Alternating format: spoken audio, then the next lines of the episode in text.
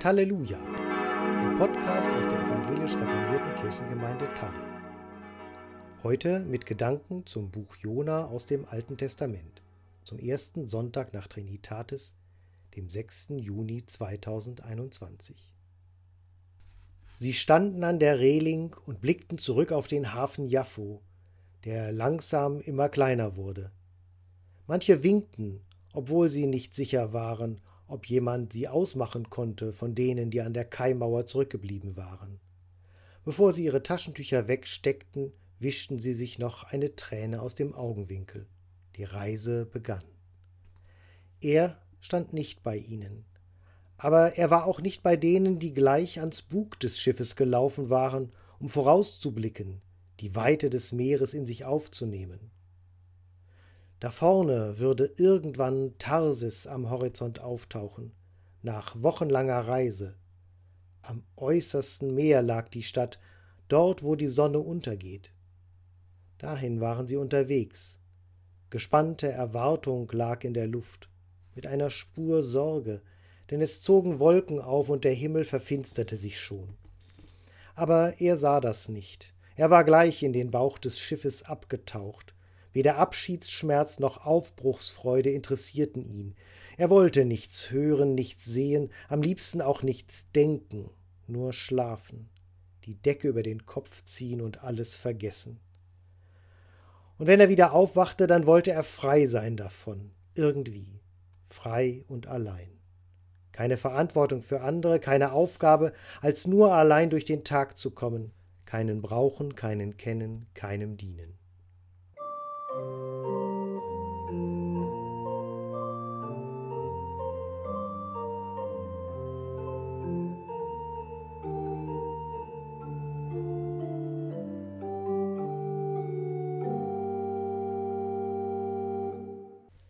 Hörerinnen, lieber Hörer, den Wunsch nach Schlaf hat er erst einmal erfüllt bekommen, Jona der Prophet, der noch nicht Prophet, um an dieser Stelle genau zu sein. Es ist ein kurzes Buch in der Bibel, das seine Geschichte erzählt. Vier Kapitel nur. Heute geht es um die ersten zwei. Propheten sind Menschen, die von Gott etwas gezeigt bekommen, eine Einsicht, einen Durchblick und die davon reden müssen, irgendwie. Die nicht hinter diese Erkenntnis zurück können, in einen Zustand seliger Unwissenheit oder unseliger Unwissenheit, je nachdem, Manchmal ahnt man ja, dass etwas nicht in Ordnung ist, weiß nur nicht, woher das Unbehagen kommt. Aber wenn man etwas gesehen hat, kann man nicht schweigen, auch wenn es schwierig ist.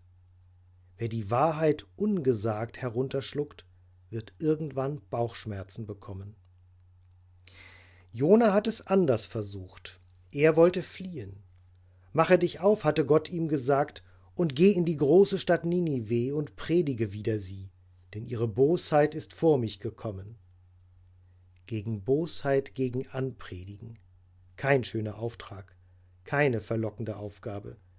Menschen unbequeme Wahrheiten zu sagen, das vertreibt einen selbst aus aller Bequemlichkeit. Jona versucht sich zu drücken, auszuweichen. Aber die Komfortzone ist für ihn ohnehin verloren. Und so bricht er in die entgegengesetzte Richtung auf nicht zur Morgenröte, sondern in den Sonnenuntergang. Sollen die Menschen in Ninive doch sehen, wie sie zurechtkommen mit dem Unheil, das sie provozieren. Jona will damit, Jona will mit ihnen nichts zu tun haben. Keinen brauchen, keinen kennen, keinem dienen. Doch auf seiner Seereise macht Jona die Erfahrung, dass es so nicht geht. Das Meer und die Winde scheinen nicht mitmachen zu wollen bei dieser Flucht in die Beziehungslosigkeit. Ein Sturm kommt auf, die Mannschaft kämpft mit aller Seemannskunst gegen die Kräfte der Natur. Zuletzt ist man schon so weit, die kostbare Ladung von Bord zu werfen, nur um das Leben der Passagiere zu retten. Und alle an Bord beginnen zu beten, jeder und jede zum eigenen Gott. Die ganze globalisierte Schiffsgesellschaft wird zur multireligiösen Gebetsgemeinschaft. Nur einer fehlt, Jona im Bauch des Schiffes. Der Kapitän weckt ihn und fordert ihn auf, zu seinem Gott zu beten, damit die Katastrophe abgewendet wird. Und es zeigt sich, dass geleugnete Religion die Ursache der Bedrohung ist. Denn durch diese Tür will Jona nicht gehen. Oben an Deck haben sie schon die Lose vorbereitet. So wollen sie rausfinden, wer für diesen Sturm verantwortlich ist. Wer hat den Zorn seines Gottes auf sich gezogen, dass alle leiden müssen? Ein interreligiöser Dialog im Angesicht der Katastrophe. Das Los fällt auf Jona, und er muss Farbe bekennen. Er sprach zu ihnen, Ich bin ein Hebräer und fürchte den Herrn, den Gott des Himmels, der das Meer und das Trockene gemacht hat. Die Menschen an Bord erschrecken vor der Größe dieses Bekenntnisses, aber sie schrecken auch zurück vor der Lösung, die Jona vorschlägt. Nehmt mich und werft mich ins Meer, so wird das Meer still werden und von euch ablassen, denn ich weiß, dass um meinetwillen dies große Ungewitter über euch gekommen ist. Und dann sieht man, wie viel Menschlichkeit in diesen Fremden steckt, die da als Schicksalsgemeinschaft auf dem Schiff versammelt sind. Sie versuchen alles, um nur nicht das zu tun, einen aufzugeben. Sie rudern gegen den Sturm, riskieren ihr Leben, investieren alle Kraft, weil sie ihre Menschlichkeit nicht aufgeben wollen. Und als Jona sie dann noch einmal dazu auffordert, ihn in die Fluten zu stürzen, tun sie das schließlich, mit einem gemeinsamen Gebet und der Bitte um Vergebung.